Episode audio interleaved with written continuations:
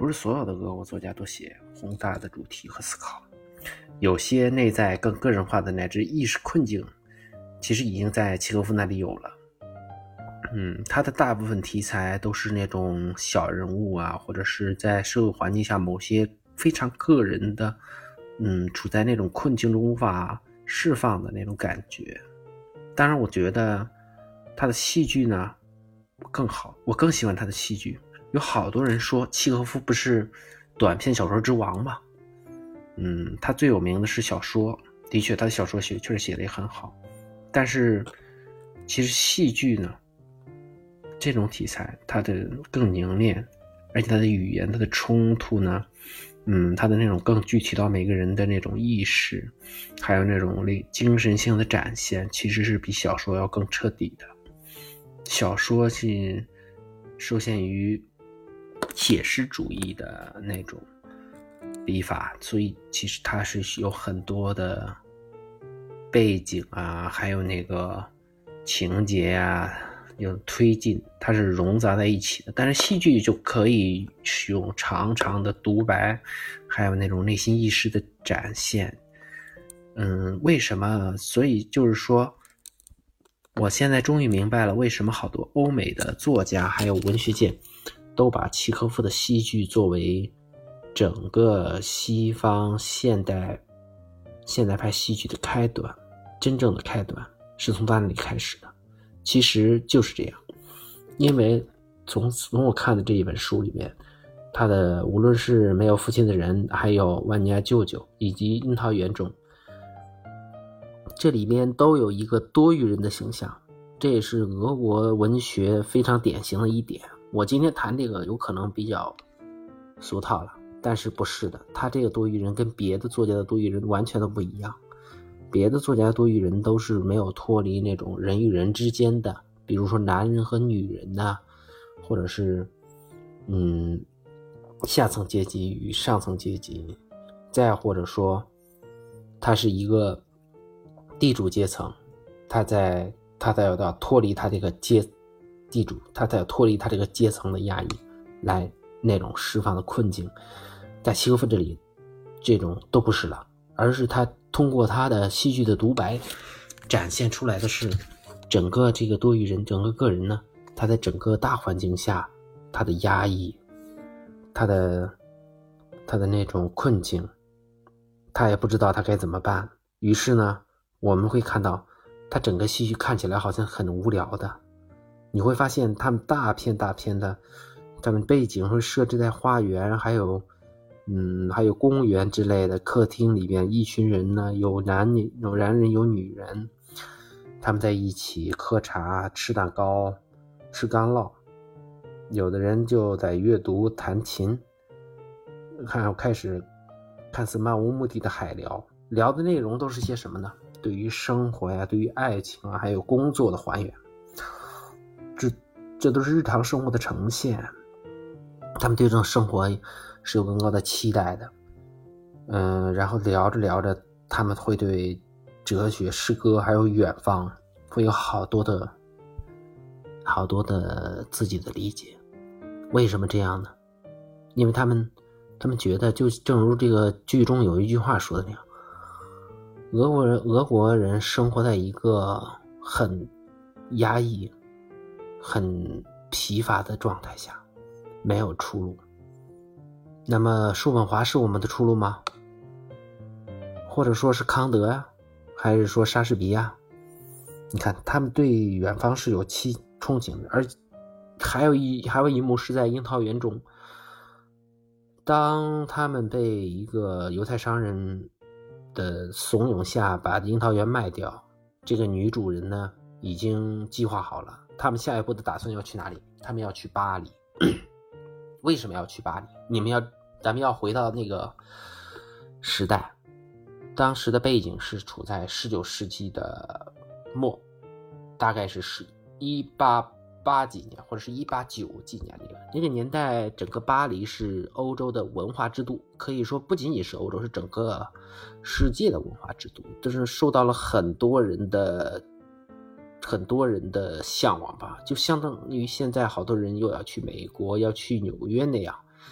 因为那里聚集着大批的资源，各方面的文化的资源也好，或者是生活资源、工作资源，全部都有。你想看什么展览，或者你想出什么书啊，呃，你想，呃，加入什么机构，或者是供职于什么地方，全都可以给你提供。一切的理想都在那里能够满足，但这些是在俄国是无法实现的，因为当时俄国，我们知道那时候它是在沙皇俄国末期的时末期的时代，它是在革命的前夜，在这里有没有隐喻呢？这个我们就不具体谈了。契诃夫其实他的好多东西，他都是非常隐晦在这个每个人的个人独白之下的。对，这是我的理解。然后他最典型的是打破了戏剧的三幕形式。传统的戏剧我们都知道是有高潮，有呃不是有开端，有高潮，有终局的这种固有模式的。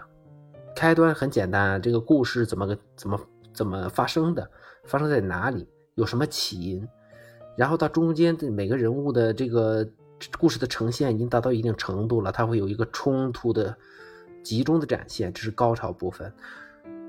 高潮部分结束之后呢，它会有一个终局，有一个结局。这个这个每个人，嗯，正方和反方，他需要经过这么一顿斗争了，肯定会是有一个结局的。最终是要怎么解决的呢？所以终局就出现了。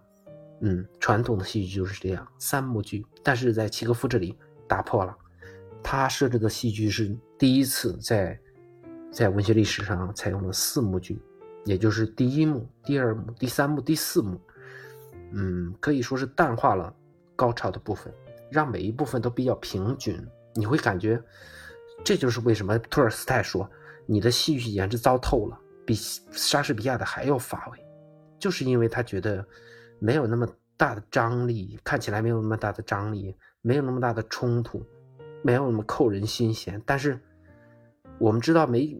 看起来很平静，似乎所有的一切都很平静。这些人就是每天在这里坐在那里喝茶聊天、吃东西、听歌剧或者是阅读，看起来什么都没有发生，聊了一些不关痛痒的东西。我要不要卖我的樱桃园？我我要不要去巴黎？我要不要我要不要和和和谁谈情说爱？我的前妻，我的我的现任妻子。怎么样？对我怎么怎么样，都是这些看起来无关痛痒的。但是，我们知道大部分人的生活其实就是这些东西啊。没有很多人不不不会有很多人去去想那些我嗯未来的那个民族国家如何波动啊。小每个人最集中展现的还是爱情、生活，这些都是最本质性的问题的。其实看起来小。他们涉及到的，涉及到的人其实是本质性的，这就是这也就是契诃夫的独特之处。他真正的让，让人呢有了现代的意识，现代意识集中的展现就是从回归到个人，首先是从社会宏观的领域回归到个人生活的领域，然后从个人生活的领域又逐渐展，从全部都聚拢到内心意识的状态。虽然说。在这里，契诃夫还没有完全进入那种完全内心意识的呈现，但是，但他在这里已经有很大的萌芽了。比如说，在很多情节上，他的设定就没有以前那么清晰了，而是已经有了一些嗯很长的独白的状态，看起来好像是在对话，但是。你会觉你会觉得这么长，它像是对话吗？你比如说特洛菲莫夫那个这一句话，他说到说到自命为知识分子的人对仆人毫不尊重，对待农民却像对待牲口一样，那么空谈科学，对艺术一知半解，大家装着一本正经，板着面孔，信口开河，说的都是国家大事，但眼看着工人们在吃猪狗不如的食物，睡觉连枕头都没有。三四十个人挤在一个屋子里，到处都是臭虫、臭气、潮湿和道德上的堕落。很明显，所有这些漂亮的言语，不过是自欺欺人的把戏罢了。我们会说，你看他考虑的这些问题还是挺、挺挺大的，但是这个不是重点，应该说，而且，嗯，类似的东西在整个戏剧的过程中呢，嗯，它会有好多背景的呈现，比如说他在每一幕的中间，偶尔会有一个他听到了什么，嗯，被伴随着的是旁边的月亮啊，或者是树木啊。叶子呀，有什么这样的反响？月亮升起来了，或者说在什么什么树的旁边，嗯，是这样。但是有些是会有会有很多声音的展现，所以我就在想，这个声音在契诃夫的戏剧里边也是很独特的一个存在。每一部剧的穿插中间都会有声音，某某某某人的声音，某某人的声音，然后是目录。这个声音有可能就是后世。贝克特戏剧的那种，嗯，声音模仿者，或者是整部剧的各种嘈杂的声音夹杂在一起的那种感觉，没有没有什么完整的人物形象，只有好多声音穿插的，呃，那种人的状态状态就是个怪人，所以你完全正常，这就是，嗯，这个戏剧里边，我记得是。有一个叫阿斯特洛夫说过的一句话，我觉得非常能代表契诃夫戏剧的核心，他的灵魂，就你要承认你的状态就是个怪人啊，但是你如果不是怪人，那你肯定是很完全正常。嗯，他的其实剧中的一些非常颇具矛盾性的纠结的，呃，有个人斗争倾向，个人的。嗯，困境很充盈的状态的人，比如说普拉东诺夫，比如说万年舅舅，再比如说，嗯，樱桃园中的樱桃园中的，我看一下啊，是是加耶夫吗？还是是加耶夫？